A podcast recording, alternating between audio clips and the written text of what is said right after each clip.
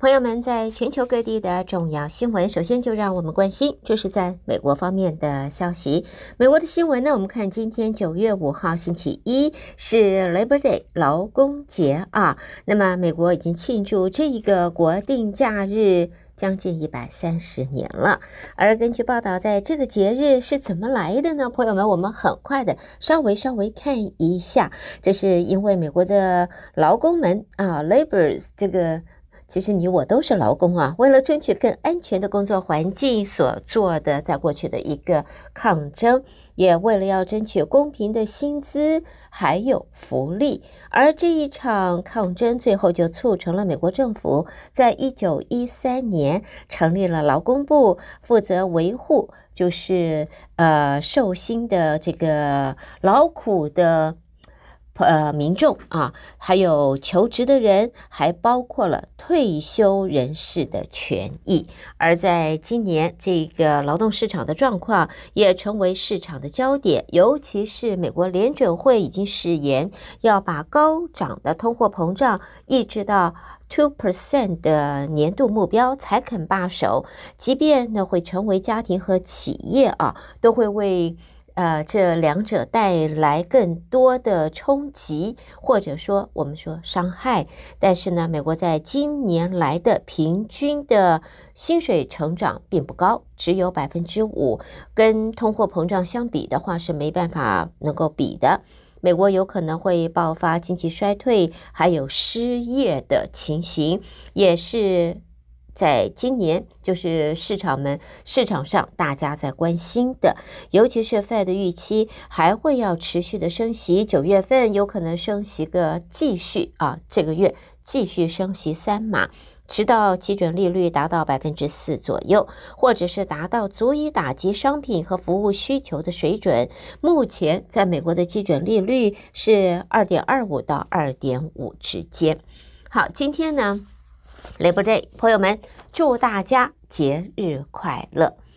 好，接下来我们再看其他方面的新闻。一个呢是看到美国跟墨西哥方面啊，这个边界，我们晓得有不少的非法移民就从这个边界越界进入美国。美国的海关官员在日前，在休斯顿的官员就说，在我们德州的 Eagle Pass 附近，就有一名试图横渡作为美墨交界，因为下雨而暴涨的格兰河，结果造成九个人不幸丧命，另外还有三十七个人获救。官员在警告民众，呃，不要强行渡河。事实上，应该是警告，就是。这些非法移民们不要强行渡河。美国的边境巡逻队表示，天气预报显示，就是接下来这几天还是会要降更多的雨。在美墨边境巡逻的这个官员啊，也说呢，尽管有这些不利的情况，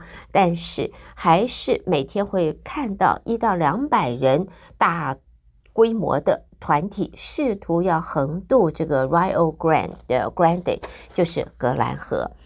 好，接着我们再看到的，这是在美国的联邦紧急事务管理局飞马的局长就在昨天说，对于遭受水灾侵袭的 Mississippi Jackson 市的居民，什么时候能够获得饮用水呢？这个清洁的、没有安全顾虑的饮用水呢？目前还没有时间表，而在 Jackson 市的话，这个当地的居民啊，没有干净洁净的饮用水已经差不多一个礼拜了，而在当地的民众大部分都是黑人、非洲裔的这一个民众。在十天前的强降雨，导致流经 Mississippi 和路易斯安那州的，这是 Pearl River 水位上涨，结果就造成了 Jackson 这个地区呢就水灾了，所以导致它周边地区有十八万居民日常用水没有办法得到保障。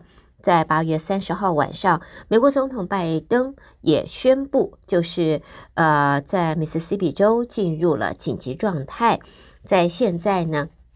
紧急事务局表示呢，还是不确定 Jackson 市什么时候能够得到干净饮用水的供给。而在军队方面，已经在呃过去的周末已经投入当地协助民众搬运，就是啊、这个饮用水。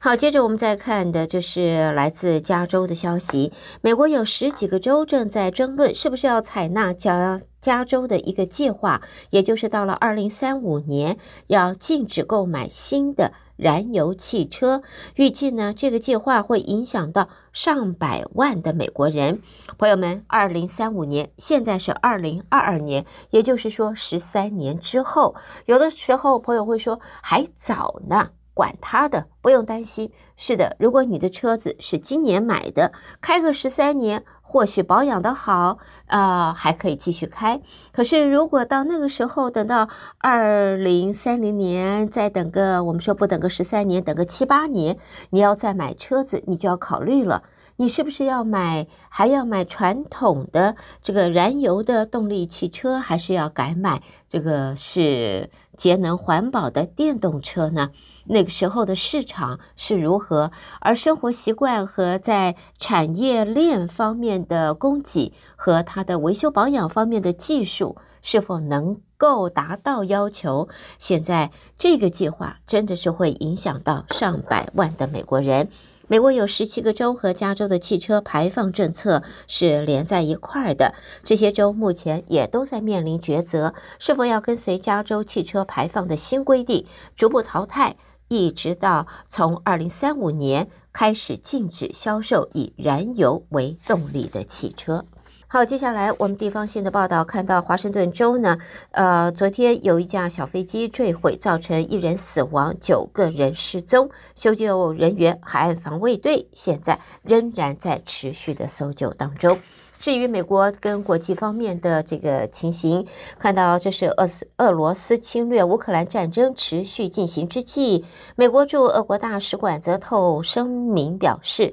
驻莫斯科大使苏利文完成他在俄罗斯的外交任期，已经在昨天离开俄罗斯了。现年六十二岁的苏利文是在二零一九年十二月被任命为美国驻莫斯科大使的。好，下边呢，我们来看一下，这是前美国总统奥巴马由政坛，现在我们可以说他跨足娱乐圈、演艺界，而且成绩斐然呐。在美国国家电视艺术和科学院日前宣布，好莱坞的新鲜人就是前美国总统奥巴马，在他在这个 Netflix 的纪录片啊，全球国家公园大赏。他担任的是旁白的表现，现在呢夺下了艾米这个艾美奖。当过两任美国总统的奥巴马已经拿过了两座格莱美奖，所以呢，他现在只差一座奥斯卡奖和一座东尼奖了，就能够达成所谓的演艺圈大满贯。朋友。你看过吗？Netflix 的这一个纪录片，这是全球国家公园大赏，这个就是由前美国总统奥巴马所配音的。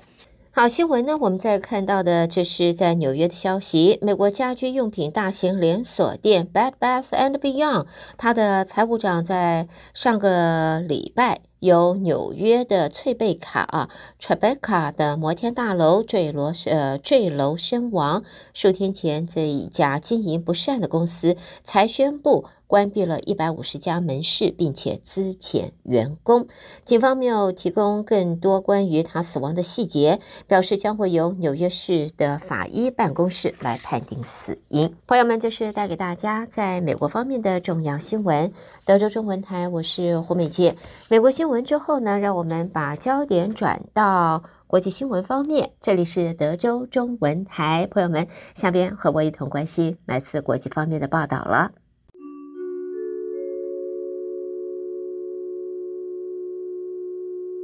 在我们国际方面的新闻，朋友们，我们第一个呢，先在这里看到，就是 OPEC Plus 在今天召开了部长级的会议，讨论的是多种做法，包括了每天的产量往下减少个十万桶，来因应全球经济疲软，可能会导致石油的需求也会趋缓，而国际油价在今天呢，就在这个市场上面看得出来是回升的这一个情形。由于国际油价在八月大幅下跌了百分之十二，沙乌地阿拉伯能源部长则在之前就提出警告，OPEC Plus 可能必须要再度的减产。与会代表则说，即使 OPEC Plus 最后决定维持目前产量水准，但是会后公报中还是可能暗示已经准备在不久之后是要减产。所以，不管是现在还是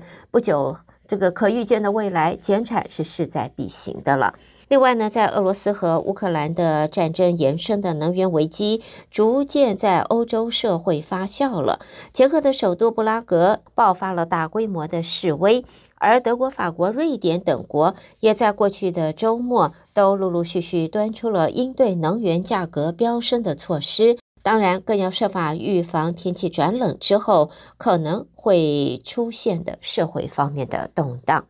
那么，在俄罗斯，因为它的天然气供应减少，德国的能源价格也往上飙涨。根据现在最新的政策文件，德国政府已经同意一项舒缓民众生活压力的六百五十亿欧币的计划。这一个计划呢，涵盖对数以百万计领取养老金的民众，一次性发给三百欧元，帮助他们支应不断增加的能源费。好，接着我们再看到乌克兰总理则在昨天说，乌克兰预期下个礼拜可以由欧洲联盟取得五十亿欧元的宏观金融援助，帮助乌克兰的经济和军队提供支援，并且也为即将到来的冬天预做准备。俄罗斯对乌克兰的侵略持续耗损基辅的资源，乌克兰也一再寻求来自欧盟、美国和国际贷款机构的财政的援助。好，接着我们再来看其他方面的国际新闻。我们先看的是英国，英国首相热门人选外相特拉斯在昨天说，如果他获选为保守党党魁并出任首相，他将会立即采取行动处理能源价格日益高涨的问题。同时，他说也会增加能源的供应。在特拉斯呢说，深切体会每个人生活成本危机的挑战是如何大，所以如果当选的话，将会迅速的处理能源方面的问题。好，另外呢，在这里也看到日本方面的新闻，日本首相岸田文雄的内阁施政不支持率首次超过了四成。日本民众现在对自家的执政党自民党能否与统一教断绝关系存在着也也这个呃怀疑啊，这也是最主要的让日本首相岸田文雄的内阁不支持率呃。图现在达到四成的原因之一。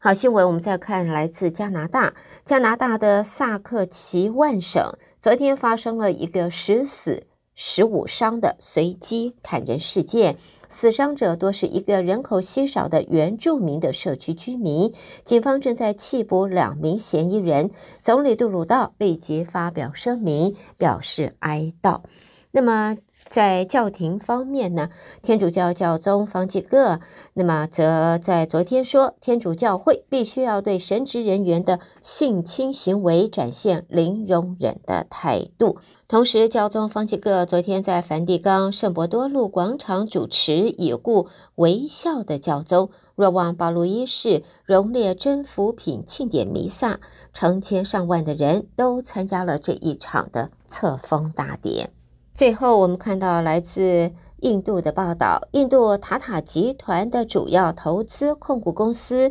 Tata Sons 的前董事长米斯垂在昨天因为车祸丧生，享年只有五十四岁。印度总理也发文表示震惊哀悼。米斯垂他是重要的实业家，而外界则称他为印度的巴菲特。好的，朋友们，这就是带给大家在国际方面的重要新闻。收听的是德州中文台，我是胡美健。而在美国和国际新闻之后，我们在这和朋友们一同关心来自两岸方面的重要新闻。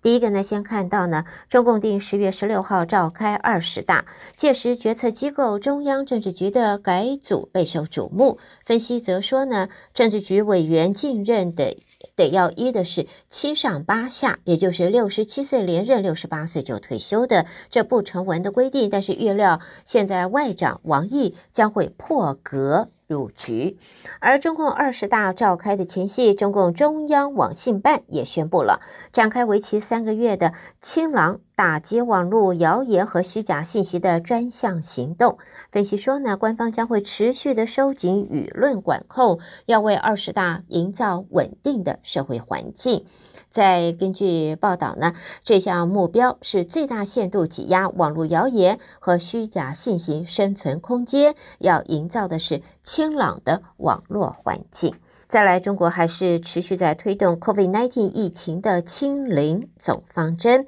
目前已总计啊有七座城市，还有就是省会城市，还有一座直辖市在内，有三十三座城市会因为疫情而处于部分或是全部的静态管理，超过六千五百万人受到了影响。那么，在现在，因为中共二十大即将要展开了，所以也在防堵疫情，各地都是纷纷的管控人员方面的流动。在现在北京方面，则铁腕严禁七天内有一例以及以上感染者所在的县市区级的这种旅居史人员回到北京。四号疫情发展比较受瞩目的地区就是四川成都，而官方在先前宣布九月一号到四号实施全市居民原则居家，现在已经宣布要把它也这个要求延长到七号，也就是形同继续的封控。好，在疫情管控之后呢，我们看到中国全国人大常委会委员长栗战书七号到十七号将会访问俄罗斯、蒙古国、尼泊尔以及韩国，同时栗战书会在俄罗斯出席第七届东方经济论坛的全会。这是俄罗斯和乌克兰战争之后，在中国访问俄罗斯层级最高的中国官员。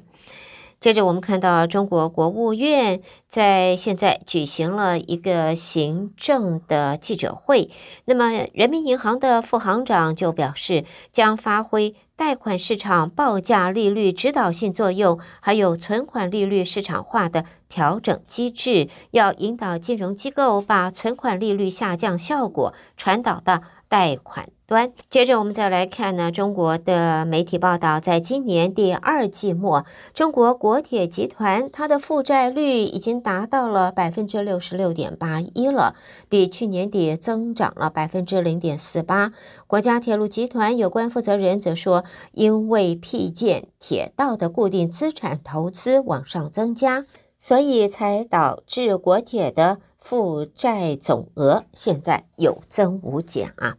另外呢，有八家中国上市航空公司的半年报是全数的出炉了，结果看到呢，非常的不漂亮。也就是说，开门营业就赔钱。受到疫情的影响，上半年一共亏损了将近人民币七百亿元，相当于每天要亏掉三点八亿元人民币。其中，中国国航是最凄惨的了，上半年。就赔了一百九十四点三五亿人民币。在近三年，中国民航业受到疫情影响，业绩大幅的下滑，各项数字表现都不理想。在中国新闻，接着看是四川甘孜州泸定县，在五号中午十二点五十二分发生了规模六点八的地震。官员通报，已经有七个人遇难，多地通讯和道路中断，超过千名来自四川各地的救难人员、消防员和军警现在前往灾区救援。好，带给大家这是来自中国方面的重要新闻。朋友们收听的是德州中文台，我是胡美健，在接下来交点转到台湾方面，台北的新闻主播接棒，继续为您播报，请和我一同关心。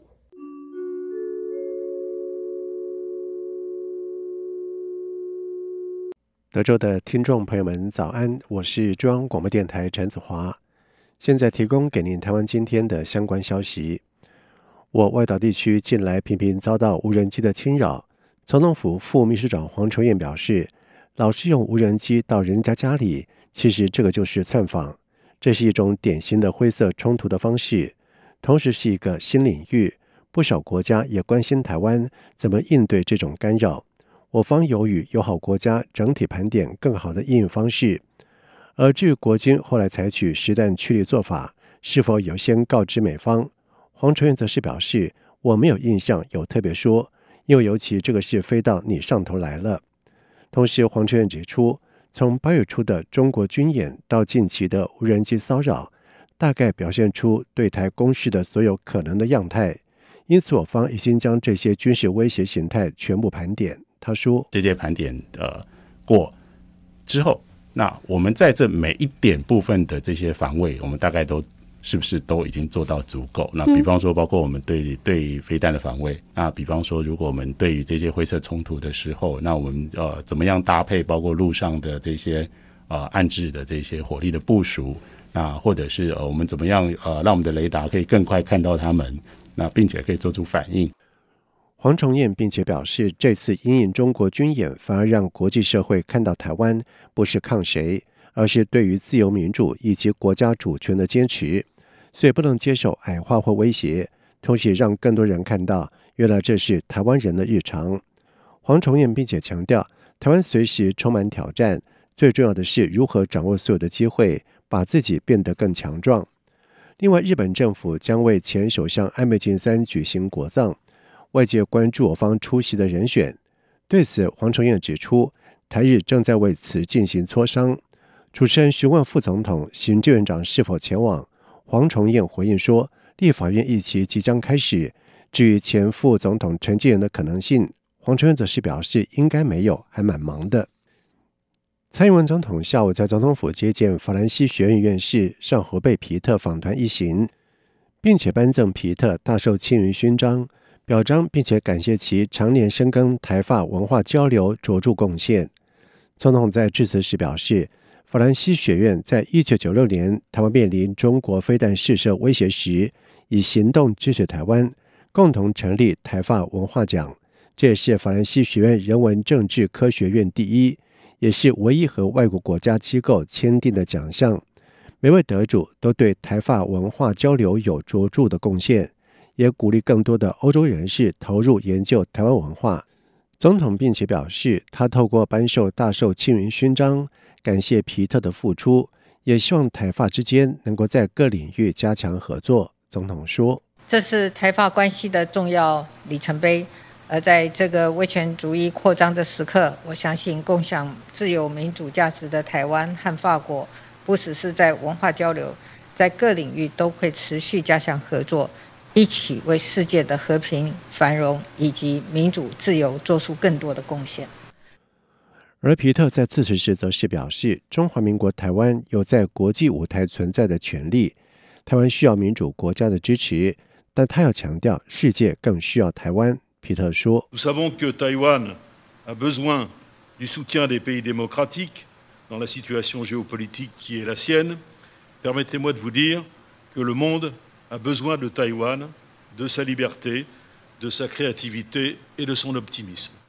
皮特并且表示，台湾促成不同国家经济体以及文化之间的对话，并且开创华人文化的开放典范。台湾模式令人钦佩。”接下来有关疫情方面的消息，中央流行疫情指挥中心在今公布了国内新增两万三千九百三十一例的本土个案，另外有一百七十二例的境外移入，另外确诊肝当中新增三十一例的死亡。另外，指挥中心也在今天公布了国内新增五十例的 Omicron 亚型变异株 BA. 点五以及一例 BA. 点四的本土个案，另外有三十三例 BA. 点五 BA. 点四的境外移入个案。而累计至今，国内共有两百三十六例的 BA. 点五，有四例 BA. 点四的本土确定病例，尚无 BA. 点二点七五本土确定病例。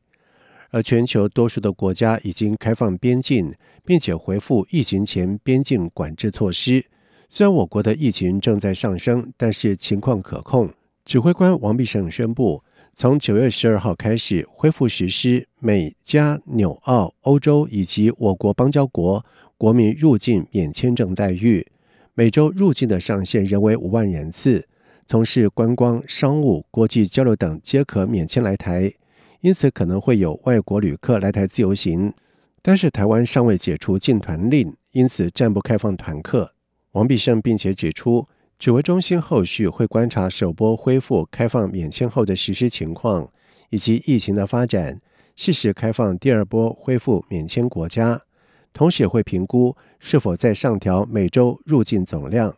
他强调，相关的边境防疫以及入境检疫措施仍维持，包括每周入境总量上限为五万人次。入境之后必须接受唾液 PCR 筛检，并且进行居家检疫三加四。